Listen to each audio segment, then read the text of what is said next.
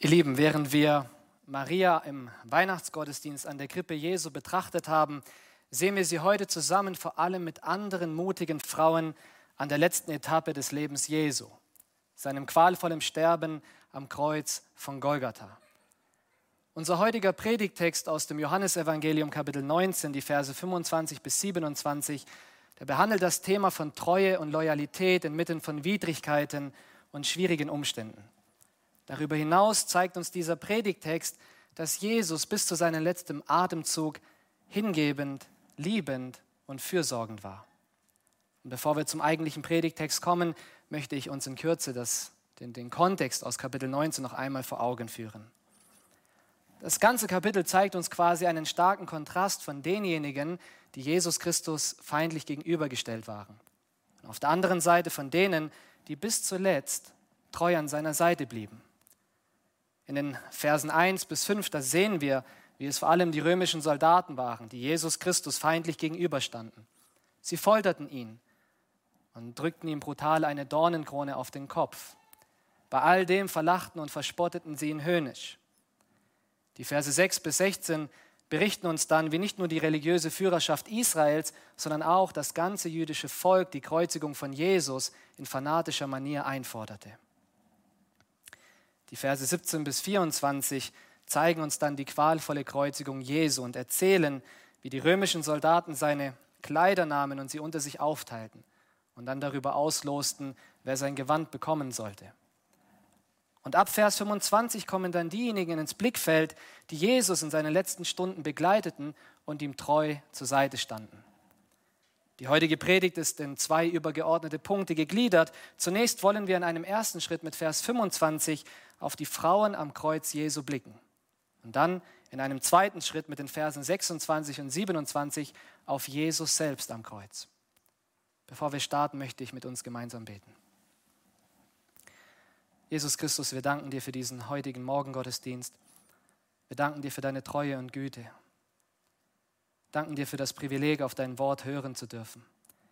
Jesus, ich möchte dich bitten, dass du unsere Augen, Herzen und Ohren öffnest, dass wir deine Botschaft vernehmen dürfen. Schenk die richtigen Worte, Herr.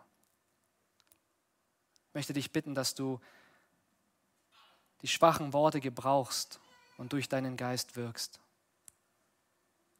Jesus, ich rechne mit deinem Eingreifen und danke dir. Dir sei die Ehre. Amen. Lass uns gemeinsam starten mit Vers 25. Johannes Evangelium Kapitel 19, Vers 25. Da heißt es, es standen aber bei dem Kreuz Jesu seine Mutter und seine Mutter Schwester, Maria, die Frau des Klopas, und Maria von Magdala. Ihr Lieben, ich habe noch nie von einer Gladiatorin, sondern stets von Gladiatoren gelesen. Von Männern, die bereit waren, für ihre Überzeugungen einzustehen und wenn nicht gar zu sterben. Und auch unter den Jüngern von Jesus befanden sich Gladiatoren. Nun gut, Männer, die meinten, sie seien Gladiatoren. Männer, die meinten, für ihre Überzeugungen einzustehen. Männer, die bloß posaunten, mit Jesus in den Tod zu gehen. Wo waren nun all die großen Helden, als Jesus qualvoll gekreuzigt wurde? Wo waren diese starken Männer, die ihre Münder so vollgenommen hatten? Bis auf den Jünger, den Jesus lieb hatte, von dem wir später noch hören und lesen werden, waren sie alle nicht mehr da. Sie waren geflohen. Sie hatten Jesus im Stich gelassen. Vielleicht sagt ihr euch jetzt, was sind das für Nachfolger? Kann man Jesus im Stich lassen? Aber wenn wir die Situation bedenken und vor Augen haben, in dem sich die Nachfolgerschaft befunden hat, dann ist das aus menschlicher Sicht vielleicht gar nicht so abwegig. Die jüdische Gesellschaft hatte einen fanatischen Hass auf Jesus. Sie forderte nichts weniger als eine qualvolle Kreuzigung. Und sie übte so einen starken Druck aus, dass selbst ein Machthaber wie Pilatus sich hinreißen ließ, einen gefangenen Mörder namens Barabbas freizugeben und Jesus kreuzigen zu lassen. Könnt ihr euch vorstellen, was für eine aufgeheizte Atmosphäre hier geherrscht hat? sich als einen Nachfolger von Jesus zu outen, konnte dich das eigene Leben kosten. Vielleicht können wir das in einer ähnlichen Situation uns vor Augen führen. Vor 80 Jahren hat sich das abgespielt, vor rund 80 Jahren in unserem Land. Als die Nationalsozialisten unter dem fürchterlichen Regime von Adolf Hitler anfingen, Juden systematisch auszurotten, da konnte dich jegliche Sympathie für einen Juden das eigene Leben kosten. Wären wir bereit gewesen, mit unserem jüdischen Freund in die Gaskammer zu gehen? Wären wir bereit gewesen, unserem jüdischen Freund treu zur Seite zu stehen?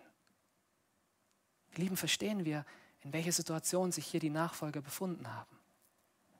Sich zu Jesus hier in aller Öffentlichkeit zu stellen, dazu braucht es nicht nur Mut, da musste man die eigene Todesangst überwinden.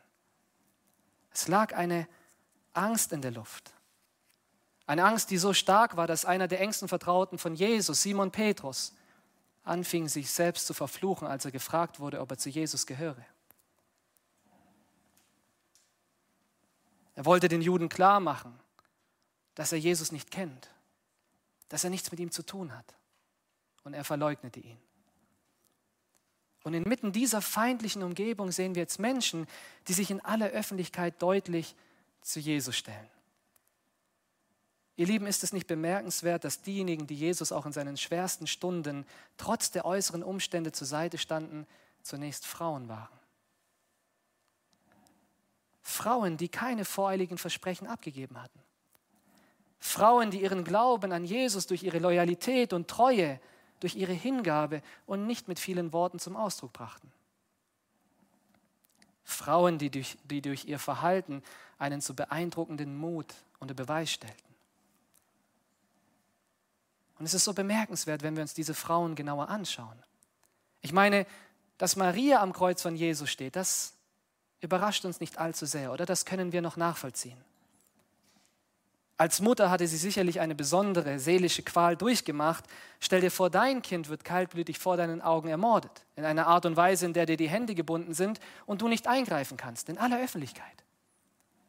Wer würde in so einer Situation das eigene Kind schon alleine lassen wollen? Dass Maria am Kreuz von Jesus stand, hatte sicherlich etwas mit ihrer mütterlichen Bindung zu Jesus zu tun. Aber umso bemerkenswerter ist es doch, wenn jetzt drei weitere Frauen uns vorgestellt werden und aufgelistet werden in diesem Text. Lass uns nochmal den Anfang von Vers 25 gemeinsam lesen. Es standen aber bei dem Kreuz Jesu seine Mutter und seiner Mutter Schwester. Die Schwester von Maria wird namentlich nicht genannt und es bleibt zunächst Spekulation, wer diese Schwester ist. Auch über ihre Motivation wissen wir nicht allzu viel. Wollte sie Maria, ihre Schwester, in diesen schweren Stunden einfach zur Seite stehen oder hatte sie selbst eine lebendige Beziehung zu Jesus Christus? In jedem Fall können wir festhalten, dass es sehr großen Mut brauchte, um sich in dieser Situation in aller Öffentlichkeit zu Jesus zu stellen. Dann wird uns eine dritte Frau genannt, Maria, die Frau des Klopas. Auch über sie ist nicht so viel bekannt, aber ein Vergleich mit den anderen Evangelien zeigt, dass sie eine Nachfolgerin von Jesus war. Sie berichtete später den anderen Jüngern, die sich in dieser Situation aus dem Staub gemacht hatten, dass Jesus von den Toten auferstanden war. Sie hatte offensichtlich eine lebendige Beziehung zu Jesus. Sie stellte sich hier öffentlich zu ihm, gerade weil sie zu ihm gehörte. Und zuletzt spricht der Text von Maria von Magdala. Magdala war eine Stadt in der Nähe Galiläas und vor allem für sexuelle Ausschweifungen bekannt. Hierzu zählen ausgelebte Homosexualität, Sexorgien, Prostitution und jeglicher sexuelle Verkehr außerhalb der Ehe. Es ist sehr gut denkbar, dass Maria von diesem sündigen Lebenswandel mitgerissen wurde, der in Magdala herrschte. Im Lukasevangelium, da wird uns berichtet, wie sie von sieben Dämonen befreit wurde.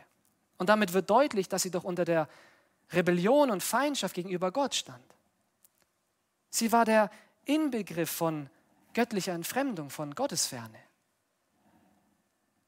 Und im Zuge des Wirkens von Jesus und seiner Verkündigung wurde das Leben von Maria von Grund auf verändert. Sie vertraute sich Jesus an und folgte ihm nach. Und so machte sie hier in dieser Situation deutlich, dass auch sie zu Jesus gehört, in aller Öffentlichkeit. Ihr Lieben, wo stehen wir? Wo stehst du? Wir haben hier in Deutschland nicht den Tod zu fürchten, wenn wir uns zu Jesus bekennen. Wir fragen uns eher, was werden denn meine Klassenkameraden, meine Lehrer, meine Mitstudenten, meine Dozenten, meine Arbeitskollegen, mein Chef, meine Familie, meine Freunde oder meine Bekannten von mir denken, wenn ich ein Zeuge für Jesus Christus bin. Das kostet uns nicht das physische Leben, aber es kann zur Ausgrenzung, zu Hohn und zu Spott führen und uns den Arbeitsplatz, Beziehungen oder Freundschaften kosten. Machen auch wir große Versprechen wie ein Petrus, nur um uns dann, wenn es darauf ankommt, aus dem Staub zu machen? Darf uns der Glaube an Jesus Christus etwas kosten, ihr Lieben?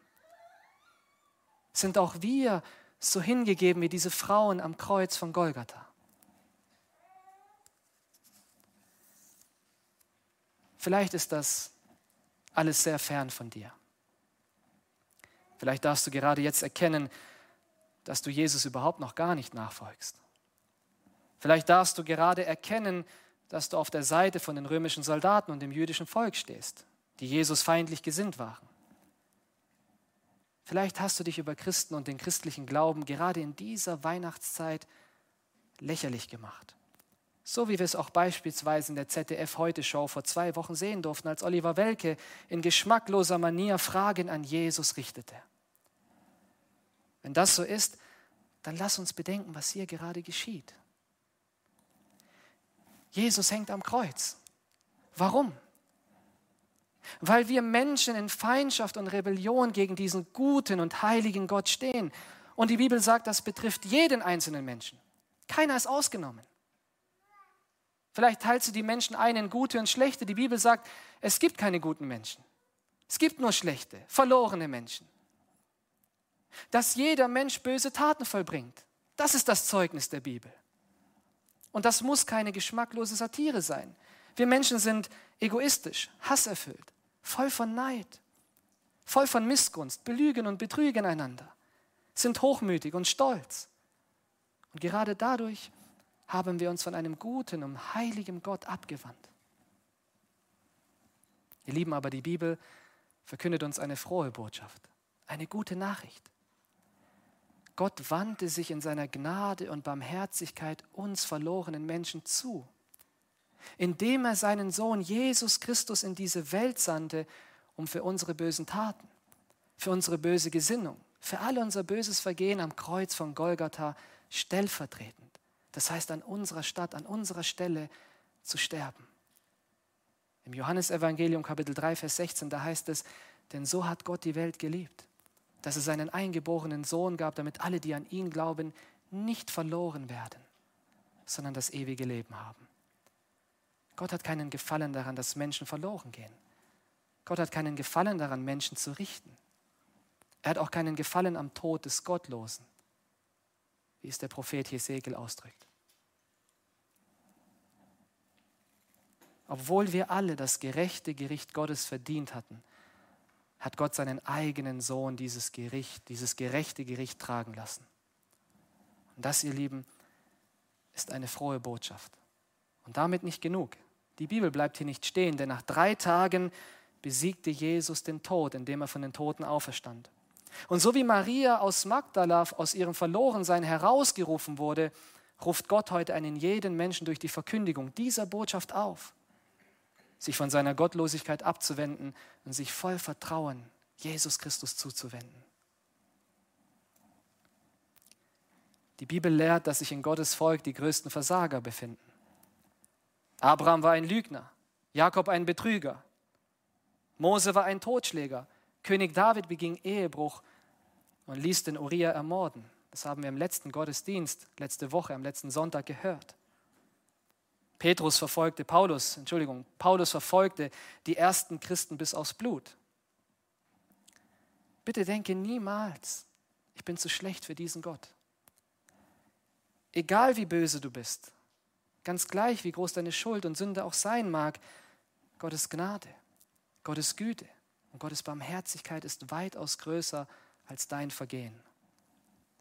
Und so möchte ich dich einladen, dass du dich diesem Jesus anvertraust. Wenn du daran glaubst, dass Jesus für deine bösen Taten am Kreuz gestorben ist und dass er nach drei Tagen den Tod auch für dich besiegt hat, indem er von den Toten auferstand, ist dir alle deine Schuld vergeben. Und du hast das Versprechen, eines Tages in ewiger, ewiger Gemeinschaft bei Gott zu sein. Wenn du dich Jesus zuwendest, darfst du wie Maria von Magdala erfahren, wie Gott dein Denken und Handeln mehr und mehr verändert. Und vielleicht folgst du Jesus schon länger nach und durftest bei diesem ersten Punkt feststellen und bemerken, dass du eben nicht so hingegeben bist wie diese Frauen am Kreuz. Das macht dich fertig. Du bist mit Scheitern und Fehlverhalten in deiner Nachfolge konfrontiert. Und gerade hier möchte ich dich ermutigen. Jesus ist am Kreuz auch für Menschen gestorben, die sich eben nicht hingeben.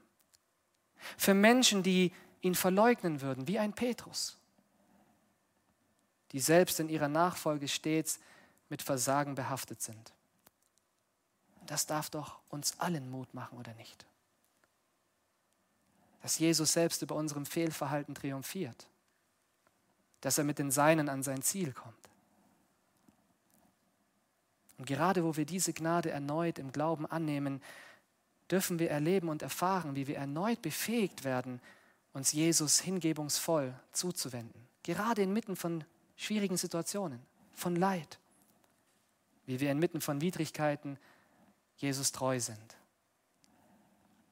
Jesus hat durch sein Sterben am Kreuz unsere Nöte wahrgenommen. Er ist ein wahrer Diener. Er ist der eine und wahre Versorger. Und das gilt vor allem für diejenigen, die sich Jesus im Vertrauen und im Glauben zuwenden.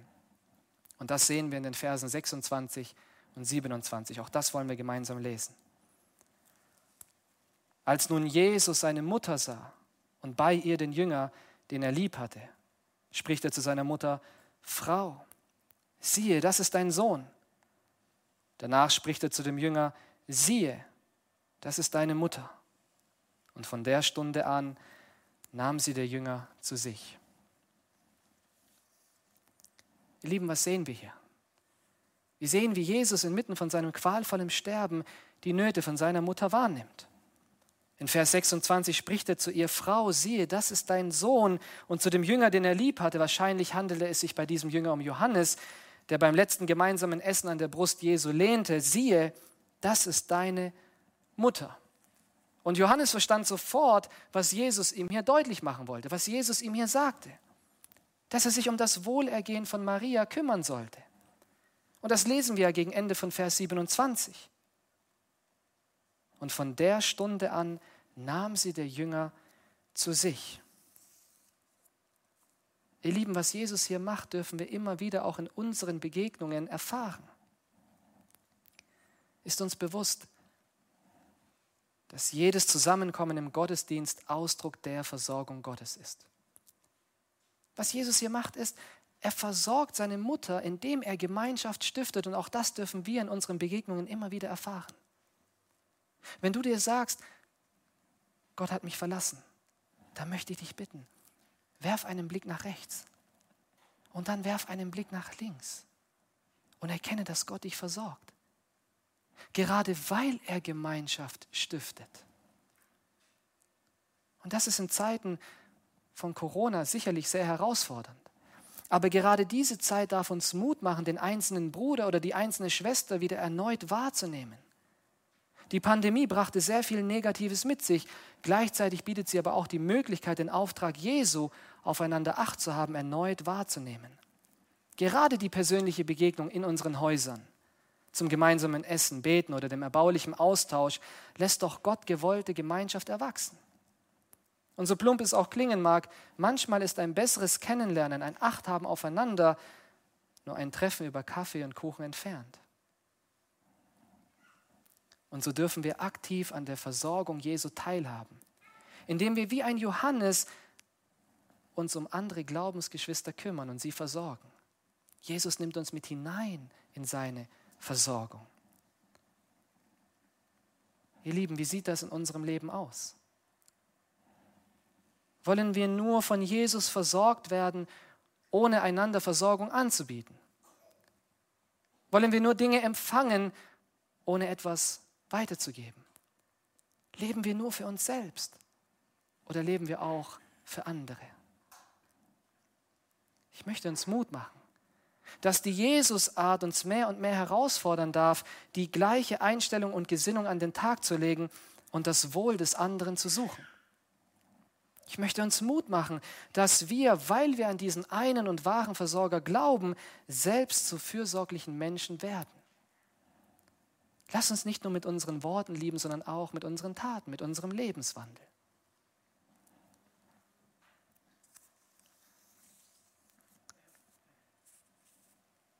Ihr Lieben, und dann fällt uns auf, dass Jesus hier nicht nur irgendeine Gemeinschaft stiftet.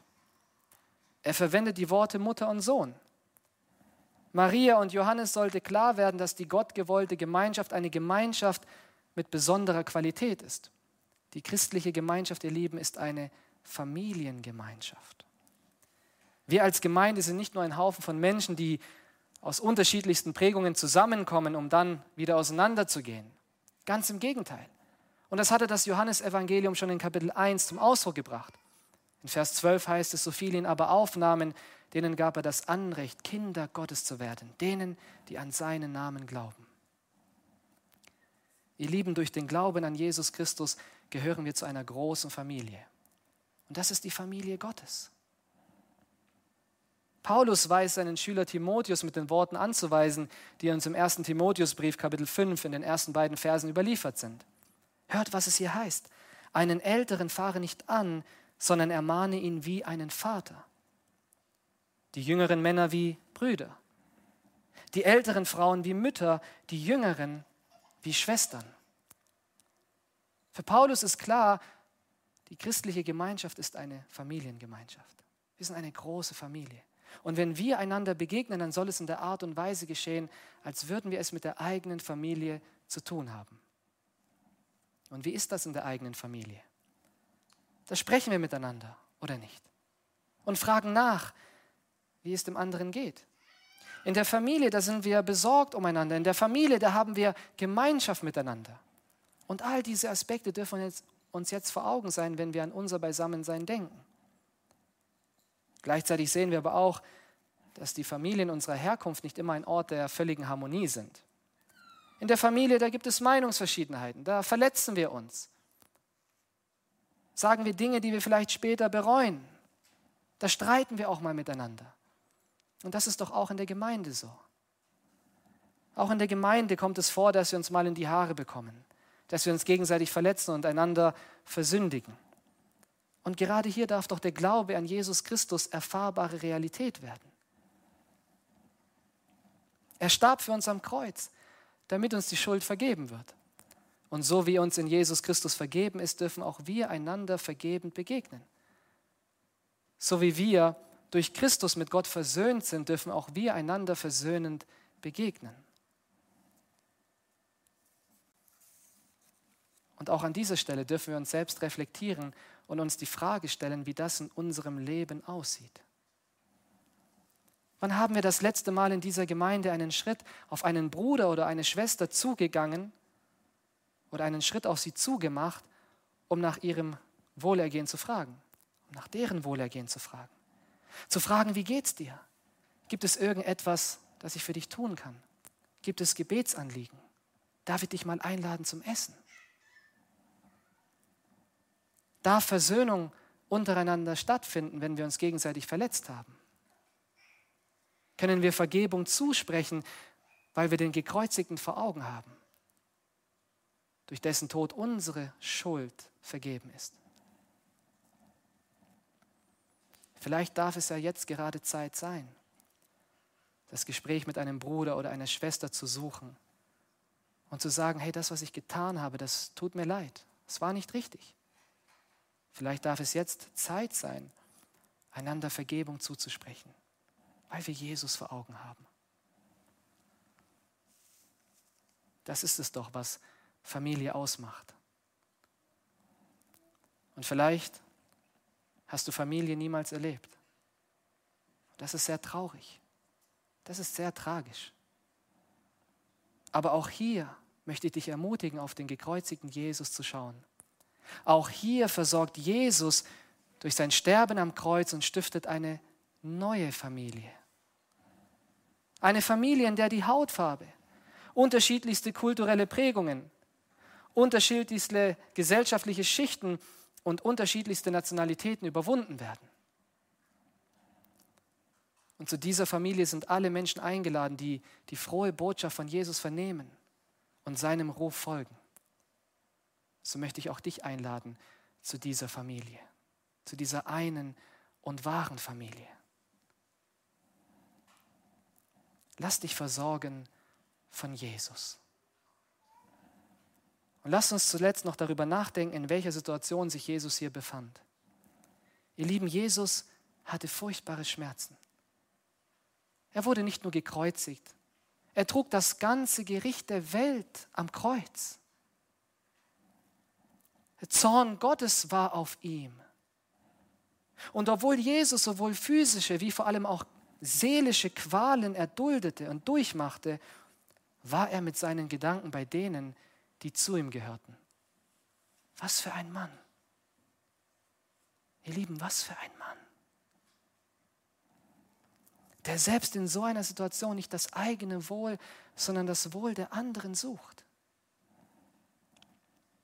Vielleicht haben wir uns schon einmal bei dem Gedanken ertappt, zu meinen, dass Jesus abwesend ist. Dass Jesus irgendwie eine Pause eingelegt hat.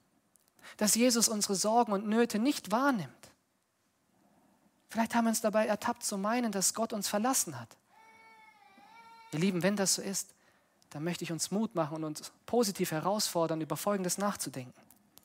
Wenn Jesus sich selbst in den schlimmsten Stunden seines Lebens um die Seinen gekümmert hat, wie viel mal mehr tut er das heute aus einer erhöhten Position, regierend und herrschend vom Himmel aus? Im Matthäus Evangelium Kapitel 28, da versprach er seinen Jüngern, und wir sind damit eingeschlossen, dass er bei ihnen sein würde bis zur Vollendung des Zeitalters. Jesus ist bei uns. So möchte ich uns zusprechen, lasst uns Jesus vertrauen, denn er ist der eine und wahre Versorger. Ich bete zum Abschluss. Jesus Christus, und so wollen wir dir danken dass du ein Versorger bist, der das Wohl der anderen sucht.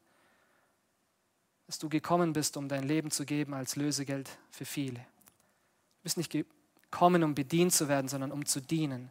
Und diese dienende Haltung, die durften wir heute wieder erneut sehen, Jesus. Und danke für dein Sterben am Kreuz, dass du gerade durch dein Sterben uns alle versorgt hast. Herr, ich möchte dich bitten, dass diese Worte weiterhin uns bewegen in der kommenden Woche dass sie uns trösten und uns auch ausrichten, Jesus. Immer wieder auf dich zu schauen und auf dich zu blicken. Danke, Herr. Amen.